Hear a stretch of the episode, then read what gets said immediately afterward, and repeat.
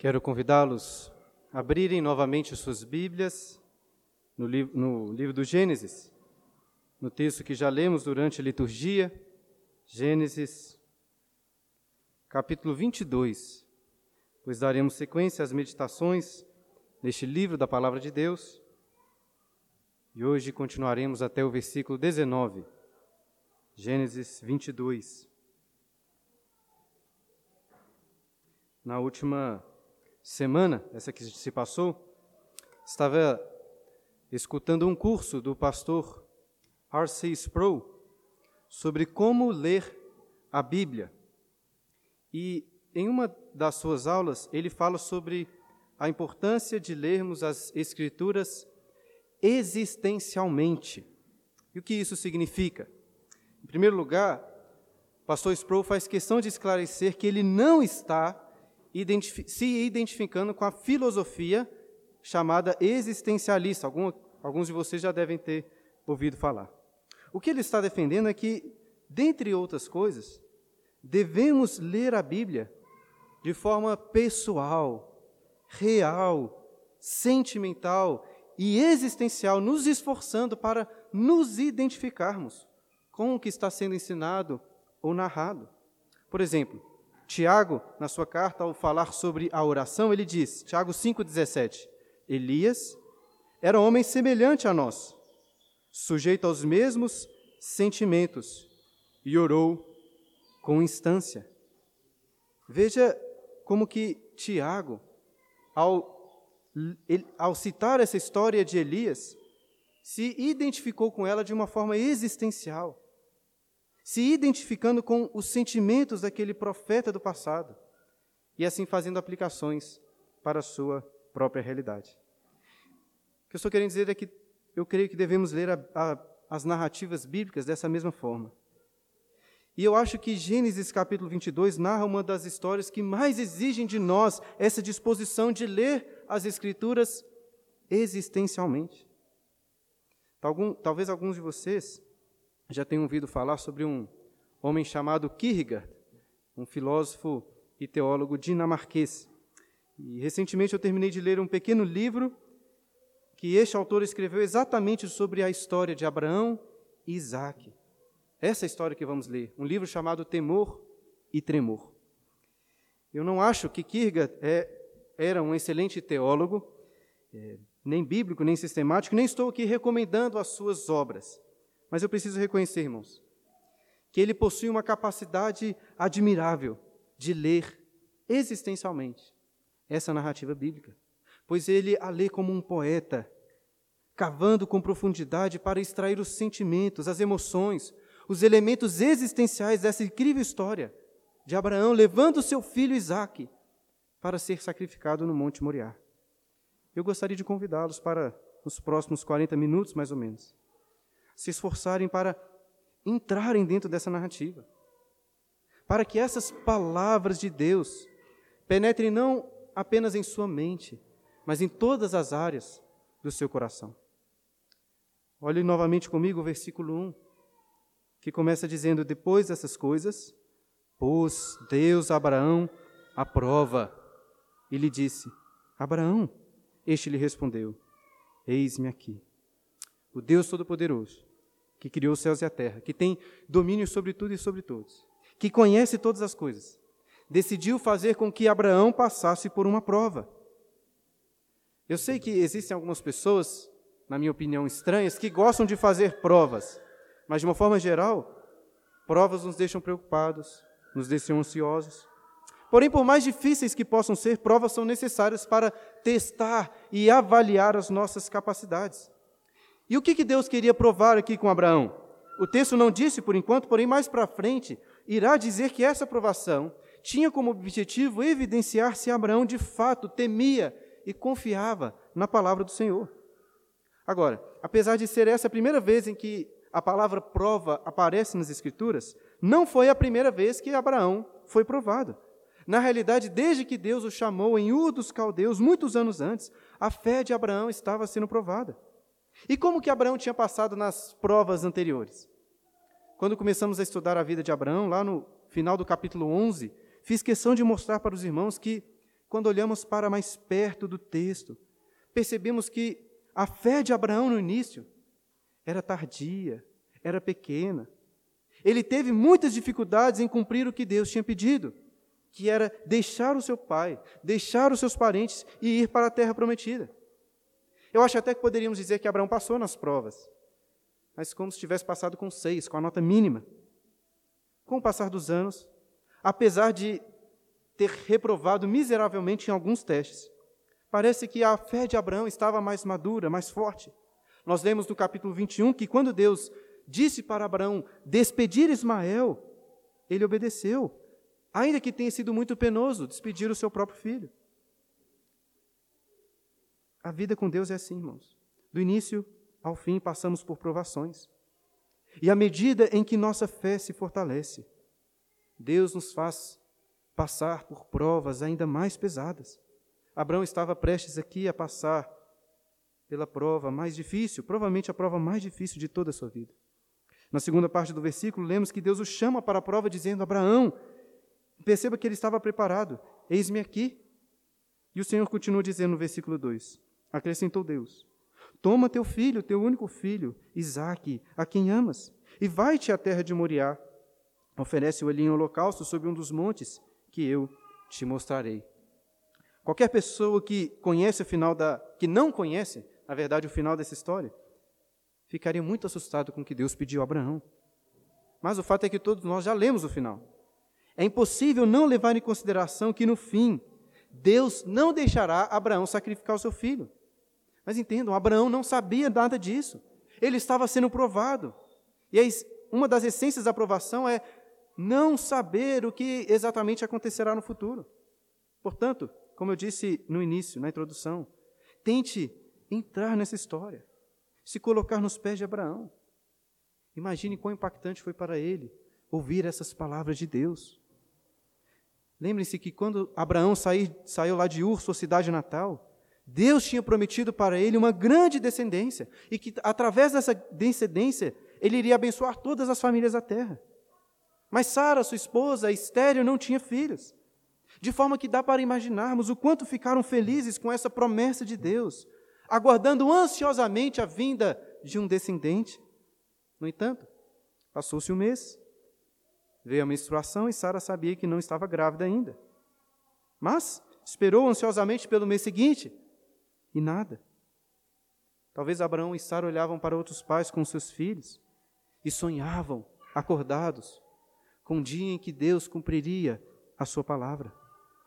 Mas passou outro mês, depois outro, eles esperaram meses, esperaram anos, e a promessa não tinha se cumprido. Diante desse cenário, já não aguentando esperar mais, Sara teve a péssima ideia de ter um filho através de sua serva, Agar. Essa se deitou com Abraão e engravidou, mas obviamente não foi como Sara esperava. Os anos passaram, parece que Sara já tinha aceitado que não teria filhos, até o dia em que o próprio Senhor disse para ela que no ano seguinte ela teria um filho. Ao ouvir isso, Sara riu em incredulidade. Abraão já tinha 100 anos, Sara tinha 90. É claro que eles não teriam um filho a essa altura do campeonato. Contudo, como vimos, Deus confirmou e cumpriu sua promessa. Isaac, um nome que significa riso, nasceu. E Sara não riu mais de incredulidade, ela riu com grande alegria. E assim, quando enquanto todos estavam felizes, Deus começou a provar Abraão. Ele já tinha passado pela dolorosa separação do seu filho mais velho, Ismael, e agora Deus pede para que Abraão sacrificasse Isaac. Que provação terrível é essa? E repare como que Deus é bem específico, ele começa dizendo aí no texto: Toma teu filho, teu único filho, Ismael foi despedido e agora Deus faz questão de ressaltar que Abraão tinha apenas um filho.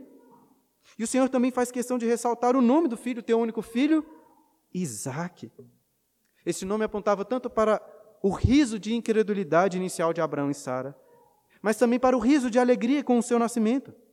Podemos também nos lembrar do riso de desprezo por parte de Ismael. Agora, porém, ninguém estava rindo nem rindo de incredulidade, nem de alegria, nem de desprezo. E para piorar, se eu posso dizer assim, no sentido de apertar ainda mais o coração de Abraão, Deus disse para ele: Teu único filho, Isaque, a quem amas. É possível que você nunca tenha atentado para isso, mas essa é a primeira vez que o termo amor aparece nas Escrituras. Eu acho curioso, e apenas curioso mesmo, o fato de que a primeira vez em que o termo aparece para se referir ao amor seja pelo, de um pai pelo seu filho que seria sacrificado. É isso que Deus pede para Abraão fazer com seu filho. Os israelitas, que são leitores originais de, Gênesis, sabiam muito bem o que era um holocausto. Era uma oferta completa, em que todo o animal era queimado ao Senhor. E Abraão deveria ir para um lugar específico, como diz, o texto diz, designado por Deus, sobre um dos montes na terra de Moriá. Moriá ficava, é, nas, é, ficava ali no redor da cidade, que futuramente seria chamada de Jerusalém. Uma coisa que nem Moisés, nem os israelitas sabiam, mas que nós sabemos, segundo o relato de 2 Crônicas, capítulo 3, versículo 1, é que foi sobre um dos montes em Moriá que Deus apareceu para o rei Davi, local onde posteriormente Salomão edificou o templo do Senhor. Mas estamos adiantando muita história. Vamos voltar para Gênesis, para lermos o que Abraão fez diante desse pedido. Mas antes de lermos, queria que você pensasse o que você iria fazer no lugar de Abraão. Eu acho que a primeira coisa que iria fazer seria questionar se era Deus mesmo e não um demônio que estava dizendo essas palavras. Mas eu acho que Abraão, nesse ponto da vida, já tinha ganhado uma grande intimidade com Deus. Ele sabia muito bem quem estava falando com ele. Ainda assim, eu tentaria argumentar com Deus. Talvez dizendo algo que costumamos dizer para as pessoas: Deu, está dado. O Senhor me deu esse filho. Agora está me pedindo de volta. Nada disso. Deu, está dado. Outra linha argumentativa seria questionar: como assim? Sacrificar o meu filho? Como Deus poderia pedir uma coisa dessas? Uma coisa é mandar meu filho embora, outra coisa é a sangue frio matar o meu próprio filho em holocausto ao Senhor. Apesar de outros povos terem esse costume, nunca foi assim com Yahvé. Não pode ser assim. Eu imagino, irmãos, que Abraão, no mínimo, poderia ter levantado alguns desses argumentos com Deus, visto que lá no capítulo 18, ele foi muito ousado em argumentar, em interceder em favor da cidade de Sodoma. Mas me parece que Abraão não fez nada disso. E caso ele tenha questionado alguma coisa, o fato é que Moisés, inspirado por Deus, não registrou. O que ele registrou da resposta de Abraão diante desse pedido de Deus é o que encontramos nos versículos seguintes. Olha só o versículo 3. Levantou-se, pois, Abraão de madrugada, e tendo preparado o seu jumento, tomou consigo dois de seus servos e a Isaac, seu filho, rachou lenha para o holocausto e foi para o lugar que Deus lhe havia indicado. Abraão obedeceu à palavra de Deus e fez isso imediatamente, levantando-se de madrugada. Nós já falamos de outras vezes como que essa ideia de acordar de madrugada aponta para a disposição de Abraão em obedecer a Deus. E certamente esse fator deve ser levado em consideração. Contudo, eu acho que existem outros fatores em jogo aqui. Como disse o pastor Sproul, devemos também interpretar a Bíblia existencialmente. O Kierkegaard, sobre quem falou, explora muito, sobre quem eu falei, explora muito esse ponto. E ele diz mais ou menos assim: Abraão era uma pessoa de carne e osso, como nós somos, com paixões, com sentimentos, com dúvidas. Portanto, não ache que ele levantou de madrugada, porque era simplesmente fácil para ele obedecer o que Deus havia ordenado. Levando essa reflexão de Kierkegaard em consideração, pense comigo. Por que, que uma pessoa decide fazer algo de madrugada? Muitas vezes é porque ela não consegue dormir. E eu duvido que Abraão conseguiu pregar os olhos durante a noite, mesmo que por minutos. Fico também pensando se ele não resolveu fazer isso de madrugada para não ter que falar nada com Sara. Imaginem o que Sara teria dito sobre isso. O texto diz que Abraão acordou de madrugada, foi preparar o seu jumento para a viagem. Talvez olhando para o céu, céu escuro ainda, contemplou aquelas estrelas que um dia Deus pediu para ele contar, falando que a sua descendência seria como as estrelas do céu. Ou talvez esse dia, ao olhar para o céu, as estrelas tinham sumido, escondido atrás das nuvens negras. Ele chamou seus dois servos, acordou Isaac, o seu filho, como o texto faz questão de ressaltar, e foi cortar lenha para o holocausto. E apesar dos servos terem sido chamados, o verbo rachou está na terceira pessoa do singular. Acho que sugerindo que quem rachou a lenha foi o próprio Abraão. E eu acho que ele fez questão de, de ele mesmo cortar a lenha. Imaginem só, o sentimento de dor, ou até de raiva, com cada machadada que Abraão dava naquelas árvores, preparando a lenha para queimar seu próprio filho. E após preparar tudo, Abraão seguiu para o lugar indicado por Deus. E não era um lugar muito perto, como vemos aí no versículo 4. Ao terceiro dia, erguendo os olhos, eh, erguendo Abraão os olhos, viu o lugar de longe. Portanto, foi uma viagem longa de três dias. Pastor João Calvino comenta que esses três dias serviram para que ficasse evidente que não foi uma obediência impulsiva, repentina. Tente, queridos, pensar o que passou na cabeça de Abraão durante esses dias. Como deve ter sido difícil para ele refletir sobre essa situação por tanto tempo. Quantas desculpas para não voltar atrás devem ter passado pela sua mente. Eu fico perguntando se Abraão não seguia e, à medida que caminhava, clamava ao Senhor, dizendo: Senhor, Senhor, se possível, passa de mim esse cálice. Kierkegaard faz questão de ressaltar que esses três dias foram infinitamente mais longos do que os poucos milhares de anos que nos separam de Abraão. Além disso, Kierkegaard disse que se ele tivesse conhecido Abraão, se soubesse que saiu nessa jornada, teria pegado o seu cavalo e ido junto com Abraão, em cada parada até o Monte Moriá. Ele iria dizer para Abraão que ainda dava tempo de voltar atrás, para se arrepender de talvez um mal entendido, que ele poderia pelo menos confessar a sua falta de coragem diante de Deus. E que se Deus quisesse de fato tomar Isaac, que Deus tomasse, mas não que ele o sacrificasse. Pode ser que Abraão tenha pensado em algo assim. Mas o fato é que nenhum de seus pensamentos foi registrado, nem mesmo nenhuma conversa. Pensando nas viagens que eu faço com meus próprios filhos, não consigo deixar de imaginar Isaac a cada instante perguntando: Papai, já está chegando? E agora? Já está chegando? E agora? E agora? É muito chato ouvir essas perguntas dos meus filhos. Fico ansioso junto com eles para logo chegar e encerrar a molação. Mas eu acho que Abraão não estava nada ansioso para chegar ao fim dessa viagem. Talvez cada pergunta que seu filho fazia devia entrar como uma faca no seu coração. Mas então, após três dias de viagem, ele ergueu os olhos e viu de longe o lugar onde sacrificaria o seu filho. E é possível que a partir daquele local a subida seria muito íngreme, e por isso eles deixam para trás o jumento junto com os servos. Abraão e Isaac continuariam a viagem sozinhos. Olha só o que diz o versículo 5. Então disse aos seus servos: Esperai aqui com o jumento. Eu e o rapaz iremos até lá, e havendo adorado, voltaremos para junto de vós. Vocês perceberam algo muito curioso no que Abraão disse para os servos. Reparem novamente com atenção nas palavras dele. Esperai aqui com o jumento, eu e o rapaz iremos até lá. E, havendo, e havendo adorado, voltaremos para junto de vós. Abraão não diz, voltarei, mas voltaremos para junto de vós. Parece que de alguma forma ele acreditava que Isaac voltaria com ele. Talvez você possa pensar que eu estou querendo forçar a barra aqui no texto, mas lembre-se do que nós lemos no começo da liturgia, sobre o que o autor aos Hebreus disse sobre esse texto, lá em Hebreus capítulo 11, versículo 17. Ele diz: Pela fé, Abraão, quanto posto à prova, ofereceu Isaque. Estava mesmo para sacrificar o seu unigênito, aquele que olheu, acolheu alegremente as promessas, a quem, a quem se tinha dito: Em Isaque será chamada a tua descendência. Prestem atenção.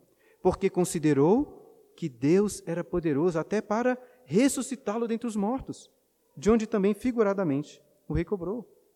Não é fácil determinar de onde exatamente o autor aos Hebreus baseou essa interpretação, mas é muito provável que o versículo 5 aqui de Gênesis tenha corroborado. Veja, Abraão estava mesmo disposto a sacrificar o seu filho por mais difícil que fosse. No entanto, aquele era o filho da promessa, através de quem Deus prometeu uma grande descendência. Portanto, era óbvio que Isaac não poderia continuar morto. Deus disse para Abraão sacrificá-lo, e Abraão obedeceu a palavra. Porém, Abraão confiava também nas palavras da promessa de Deus. Ele tinha certeza que algo seria feito para que Isaac voltasse com ele. Um outro detalhe muito importante nesse texto do autor aos Hebreus é o verbo considerar que ele utiliza. Ele diz assim: porque Abraão considerou que Deus era poderoso até para ressuscitá-lo. O termo grego para reconsiderar literalmente aponta para a lógica, para a razão de Abraão. E eu estou destacando isso, irmãos, porque é muito comum ouvir pessoas dizendo que a fé não é racional. Como se acreditar em Deus implicasse em deixar de lado a razão. Algumas pessoas criticam os cristãos dizendo que cristãos, ao entrarem na igreja, tiram seus chapéus e tiram junto as suas cabeças. O próprio Kierkegaard corrobora um pouco para essa ideia ao falar da fé como um salto no escuro. Mas não é assim que o autor aos Hebreus enxerga a fé de Abraão. E não deve ser assim com a fé de nenhum cristão. A verdadeira fé é plenamente racional. Entenda o que eu estou querendo mostrar. Deus já tinha dado a Abraão inúmeras demonstrações do seu poder, do seu cuidado. Abraão tinha todos os motivos racionais para crer no poder de Deus, até para ressuscitar o seu filho. E olha, irmãos, a Bíblia nos exorta a testar a fé nesse sentido, a prová-la racionalmente e de fato ver que o Senhor é bom, que o Senhor é verdadeiro. Deixe-me dar um exemplo. Estamos aqui no Clube do Livro estudando um maravilhoso livro sobre a Trindade. E ao falar sobre a Trindade, muitas pessoas vão dizer que você simplesmente deve aceitar essa doutrina, como que deixando de lado a sua razão. Mas durante essa semana que se passou conversando sobre o livro, percebemos como que a doutrina da Trindade faz todo sentido. Não só faz todo sentido, como ela é completamente necessária para você compreender racionalmente todas as outras coisas. Tudo que diz respeito à vida, à teologia. Abraão não deixou de lado sua razão, mas com todo o seu ser creu em Deus e seguiu para aquele monte, como continuamos lendo a seguir. Versículo 6. Acompanhe aí. Tomou Abraão a lenha do holocausto e colocou sobre Isaque, seu filho. Ele, porém, levava nas mãos o fogo e o cutelo. Assim caminhavam ambos juntos. Que momento marcante. Abraão tomou em suas mãos o cutelo e o combustível para o fogo, justamente os elementos que ele iria usar para, primeiro, matar o seu filho e depois queimar o corpo dele como holocausto. Para Isaac, coube a tarefa de carregar em suas costas a madeira que serviria para o seu próprio sacrifício. E o versículo termina dizendo assim: Assim caminhavam ambos juntos. Eu sei, irmãos, que essa frase é muito importante porque ela é repetida. Olha aí, no final do versículo 8 e seguiam ambos juntos. Parece muito que Moisés quer destacar esta união de pai e filho nessa jornada, cujo destino seria a separação, pois o pai mataria o filho. E enquanto caminhavam, Isaac fez uma pergunta muito importante. Olha o versículo 7. Quando Isaac disse a Abraão, seu pai, Meu pai, respondeu Abraão, Eis-me aqui, meu filho. Note aí mais uma vez a ênfase na relação entre pai e filho. Perguntou-lhe Isaac: Eis o fogo e a lenha, mas onde está o cordeiro para o holocausto? A pergunta de Isaac era muito sensata. Ele sabia o que era um holocausto. Certamente já tinha adorado o Senhor dessa forma junto com seu pai. Eles tinham fogo, eles tinham lenha, mas algo essencial estava faltando: o cordeiro. Como Abraão responderia essa pergunta? Olha versículo 8. Respondeu Abraão: Deus proverá para si, meu filho, o cordeiro para o holocausto. E seguiam ambos juntos. Irmãos, como que Abraão poderia virar para o seu filho e responder: Meu filho, eu não trouxe um cordeiro porque você será o cordeiro para o holocausto. E eu acho que se Abraão tivesse respondido assim, ele não estaria falando nenhuma inverdade. De fato, ele não levou um cordeiro porque esperava que Isaac seria o sacrifício. Contudo, a resposta de Abraão, ainda que talvez um pouco evasiva, era uma resposta de uma fé impressionante, extraordinária. Deus proverá para si, meu filho, o cordeiro. Eu disse que a fé de Abraão não deixa de lado a razão, e não estou voltando atrás nesse ponto, mas entendam, a fé é mais do que simplesmente razão. Abraão não sabia de tudo que iria acontecer. Nesse sentido, sim, podemos dizer que estava no escuro, mas mesmo sem saber, ele tinha esperança firme e certa: Deus proverá. E o versículo termina dizendo que seguiam ambos juntos. E seguiram juntos até chegar no local designado, como fala o versículo 9. Chegaram ao lugar que Deus lhe havia designado. Ali edificou Abraão um altar. Sobre ele dispôs a lenha, amarrou Isaac, seu filho, e o deitou no altar, em cima da lenha. Abraão edificou um altar, provavelmente com as pedras que haviam ali, e, e sobre o altar colocou a lenha, a lenha que Isaac carregou. Por fim, amarrou Isaac, seu filho, como o texto novamente faz questão de ressaltar, seu filho, colocou sobre o altar. Difícil demais imaginar essa cena. Em minha opinião, acho que é até um alívio não temos registrado as palavras que foram trocadas entre os dois nesse momento em que Abraão amarrou seu filho e o deitou no altar. Nada é dito aqui sobre alguma reação da parte de Isaac. Ele parece uma ovelha, um cordeiro mudo, dócil, prestes a ser sacrificado. E finalmente chegou a terrível hora. Em certa medida, a narrativa até aqui é até bem corrida, como se o autor quisesse logo chegar nessa parte. Mas a partir de agora a narrativa passa a ser bem mais lenta, bem mais detalhada. Versículo 10. E estendendo a mão, tomou o cutelo para imolar o filho. Eu acho que essa imagem não está aqui, irmãos, sem um propósito muito prático para nós. Eu acho que a Bíblia quer que você imagine o seu próprio filho nesse momento. Ou então alguém, alguém que você ama muito, amarrado, olhando para você, sob o ataque fatal de um cutelo. Mas, o texto continuará dizendo, mas Deus não vai permitir que Abraão descesse o cutelo sobre o seu filho. Veja, irmãos, que Deus não esperou simplesmente que Abraão tivesse saído de casa com a disposição de sacrificar o filho. Deus esperou os três dias até o último minuto. Deus esperou até o último segundo. Mas, versículo 11: Mas do céu lhe bradou o anjo do Senhor: Abraão, Abraão! Ele respondeu novamente: Eis-me aqui. Então lhe disse: não estendas a mão sobre o rapaz e nada lhe faças, pois agora sei que temes a Deus, porquanto não me negaste o filho, o teu único filho.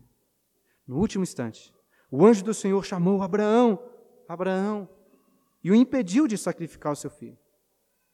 Abraão tinha passado na prova. Não seria mais necessário matar o rapaz, porque já tinha ficado evidente que Abraão temia Deus. Ele estava ali prestes a sacrificar o seu próprio filho, o seu único filho. Contudo, a história não terminou por aqui. Porque Deus não levou Abraão até o Monte Moriá apenas para fazer esse, essa prova. O Senhor tinha um outro propósito, como vemos a seguir, versículo 13. Tendo Abraão erguido os olhos, viu atrás de si um carneiro preso pelos chifres entre os arbustos. Tomou Abraão o carneiro e o ofereceu em holocausto, em lugar de seu filho. Assim como antes Abraão tinha erguido os olhos para ver de longe aquele monte Moriá, agora ele ergue os olhos e vê bem de perto um carneiro, um cordeiro velho, preso pelos chifres entre os arbustos. Irmãos, qual era a chance de Abraão encontrar um carneiro ali? Ainda mais um carneiro preso entre os arbustos, onde facilmente seria capturado. Quais as chances disso acontecer? Todas as chances. 100% de chance, por quê? Porque a fé de Abraão era real, racional, verdadeira. Deus iria prover um sacrifício e ele proveu. Não tinha nenhuma chance da palavra de Deus falhar. E não foi o caso, irmãos, que miraculosamente aquele carneiro apareceu do nada. Quando Deus, quando Abraão ergueu os olhos, Deus já tinha provido o substituto. O carneiro já estava lá. Assim é a providência de Deus. Logo em seguida, visualiza Abraão sem nenhuma demora, certamente desamarrando seu filho, dando um forte abraço nele e dizendo: Graças a Deus pelo substituto. E assim, diante dessa maravilhosa provisão, Abraão deu um nome àquele lugar, dizendo, versículo 14: E pôs Abraão por nome àquele lugar: O Senhor proverá. Daí dizer-se até o dia de hoje, no monte do Senhor, se proverá. Eu li um comentarista é, que faz questão de destacar que Abraão não chamou aquele lugar de Abraão chamar, que significa Abraão obedeceu, mas chamou de Iavé Jirê. Iavé proverá, Deus proverá. Apesar de três dias terríveis, terríveis de angústia, de angústia, de provação, no final uma coisa ficou muito clara para Abraão: Deus proverá. Ele tinha já dito isso para o seu filho, mas é agora que ele vê as suas palavras se tornarem realidade, diante dos seus próprios olhos, naquele carneiro. O Senhor proveu. E curioso que o escritor do livro faz o seguinte comentário no final do versículo: Daí dizer-se até o dia de hoje: No monte do Senhor se proverá. Ou seja, essa realidade do cuidado, da provisão de Deus, não era só para Abraão. Veja, da mesma forma que Abraão foi provado, o povo de Israel, por diversas vezes, foi provado. Lá em Deuteronômio capítulo 8, versículos 2 e 3, um texto conhecido, Moisés recorda o povo dessa realidade, ele diz assim: para o povo de Israel: Recordar-te-ás de todo o caminho pelo qual o Senhor teu Deus te guiou no deserto, esses 40 anos, para te humilhar, para te provar, para saber o que estava no teu coração, se guardarias ou não os seus mandamentos. Ele te humilhou e te deixou ter fome e te sustentou com o maná que tu não conhecias, nem teus pais conheciam. E qual era o objetivo de Deus com todas essas provações? Para te dar a entender que não só de pão viverá o homem, mas de tudo o que procede da boca do Senhor viverá o homem. As provações de Deus sempre possuem o mesmo propósito: evidenciar que não dependemos de nada nesse mundo, mas dependemos da palavra de Deus. Colocando de outra forma, a provação serve para evidenciar que Deus proverá. E assim como o escritor de Gênesis, diante, de, das, da, diante das nossas provações, daquilo que nós passamos, assim como ele, podemos dizer que até o dia de hoje, Deus proverá. Agora, nós podemos dizer isso. Mas será que você realmente confia? E se Deus pedisse para que você sacrificasse aquilo que é mais precioso? na sua vida? O que você diria? Você diria assim: ah, Deus, Deus está dado. Ou você o obedeceria confiando nas palavras, nas promessas de Deus? Nenhum de nós aqui será chamado por Deus para sacrificar o seu próprio filho. Mas, irmãos, nós somos provados ao perder um filho, ao perder um cônjuge, ao perder uma pessoa muito querida, e ainda assim, diante de tantas dores, continuarmos confiando no cuidado e na provisão de Deus. Tiago disse na sua carta que é motivo de grande alegria o passar por várias provações, Tiago 1, versículo 2. Mas como que passar por provações pode ser motivo de grande alegria? Até disse antes que algumas pessoas estranhas gostam de fazer provas, mas eu pelo menos não gosto. Porque eu gosto é de sossego, de churrasco, de família, de amigos. Mas Tiago diz, ele não diz que a aprovação que é o motivo de alegria, ele diz que a alegria está em passar pela aprovação e ser aprovado. Porque a alegria está no, em chegar no final de tudo e, como Abraão, reconhecer: Deus proveu, reconhecer que Ele cuida de nós. Meu querido irmão, quando você passar e você vai passar, se já não estiver passando, por uma provação. Seja ela qual for, uma provação na sua família, no seu trabalho, nas suas finanças, na sua saúde, nas suas emoções. Lembre-se de Abraão. Coloque-se nos, nos pés deste patriarca, subindo o Monte Moriá, para sacrificar o seu próprio filho, dizendo para este: Deus proverá, meu filho. Confie nisso. Deus proveu um substituto para Isaac. E continuaria abençoando Abraão, como vemos a seguir nos últimos versículos que vamos meditar hoje. Versículo 15. Então do céu bradou pela segunda vez o anjo do Senhor a Abraão e disse: Jurei por mim mesmo, diz o Senhor, por quanto fizeste isso, e não me negaste o teu único filho, que deveras te abençoarei, e certamente multiplicarei a tua descendência como as estrelas dos céus, e como a areia na praia do mar. A tua descendência possuirá a cidade dos seus inimigos, nela serão benditas todas as nações da terra, porquanto obedeceste a minha voz. Então voltou Abraão aos seus servos, e juntos foram para Berseba, onde fixou residência. Note que, após Abraão passar por essa provação, tendo obedecido em tudo, Deus confirmou as suas promessas, dizendo: Por quanto fizeste isto, por quanto não me negaste o teu filho, deveras te abençoarei. Você consegue perceber que Deus confirmou as suas promessas porque Abraão não negou seu filho?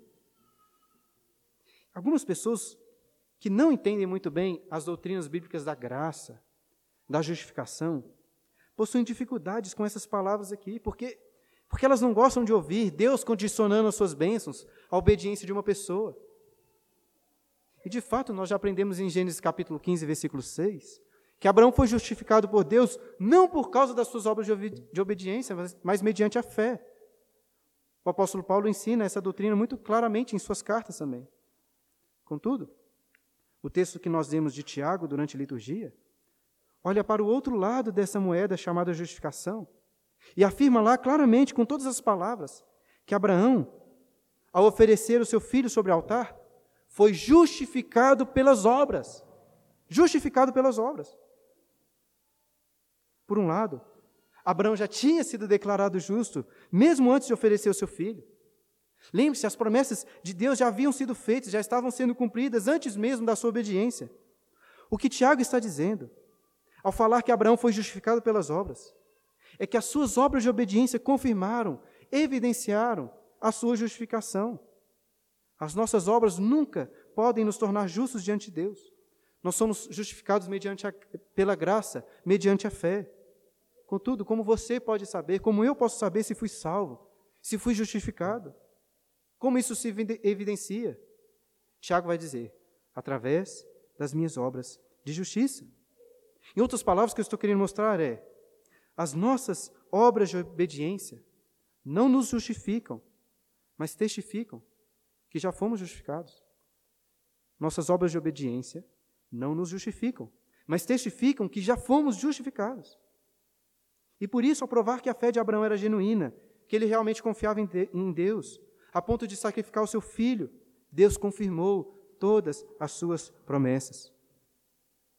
O povo de Israel que ouviu essa história em primeiro lugar era testemunha, como que como que Deus cumpriu essas promessas. Não só testemunha, como Israel era a própria evidência de que Deus não deixou falhar nenhuma de suas palavras. E essas promessas, queridos, são fundamentais para nós hoje também. Porque Deus promete que através da descendência de Abraão, todas as famílias da terra, inclusive as famílias reunidas aqui hoje, seriam abençoadas. E nós também somos testemunhas e evidência de que Deus cumpriu todas essas promessas em seu Filho amado. O termo amor apareceu pela primeira vez no Antigo Testamento aqui em Gênesis 22, falando do amor do pai Abraão pelo seu filho, pelo seu filho amado. E curiosamente, se você ler os primeiros evangelhos do Novo Testamento, Mateus, Marcos e Lucas, o termo amor aparece primeiro quando Deus diz: Este é o meu filho amado, em quem me compraz. Quando chegamos lá no Evangelho de João, primeira vez que o termo amor aparece é um versículo muito conhecido. Porque Deus amou o mundo de tal maneira que fez o quê? Que deu o seu filho unigênito, o seu único filho. Assim como Abraão levou o seu filho amado, o seu único filho, para ser sacrificado sobre aquele monte, Deus levou o seu próprio filho, o seu filho amado, para aquele monte, o Monte da Caveira, que ficava ali naquela mesma região de Moriá, para sacrificá-lo.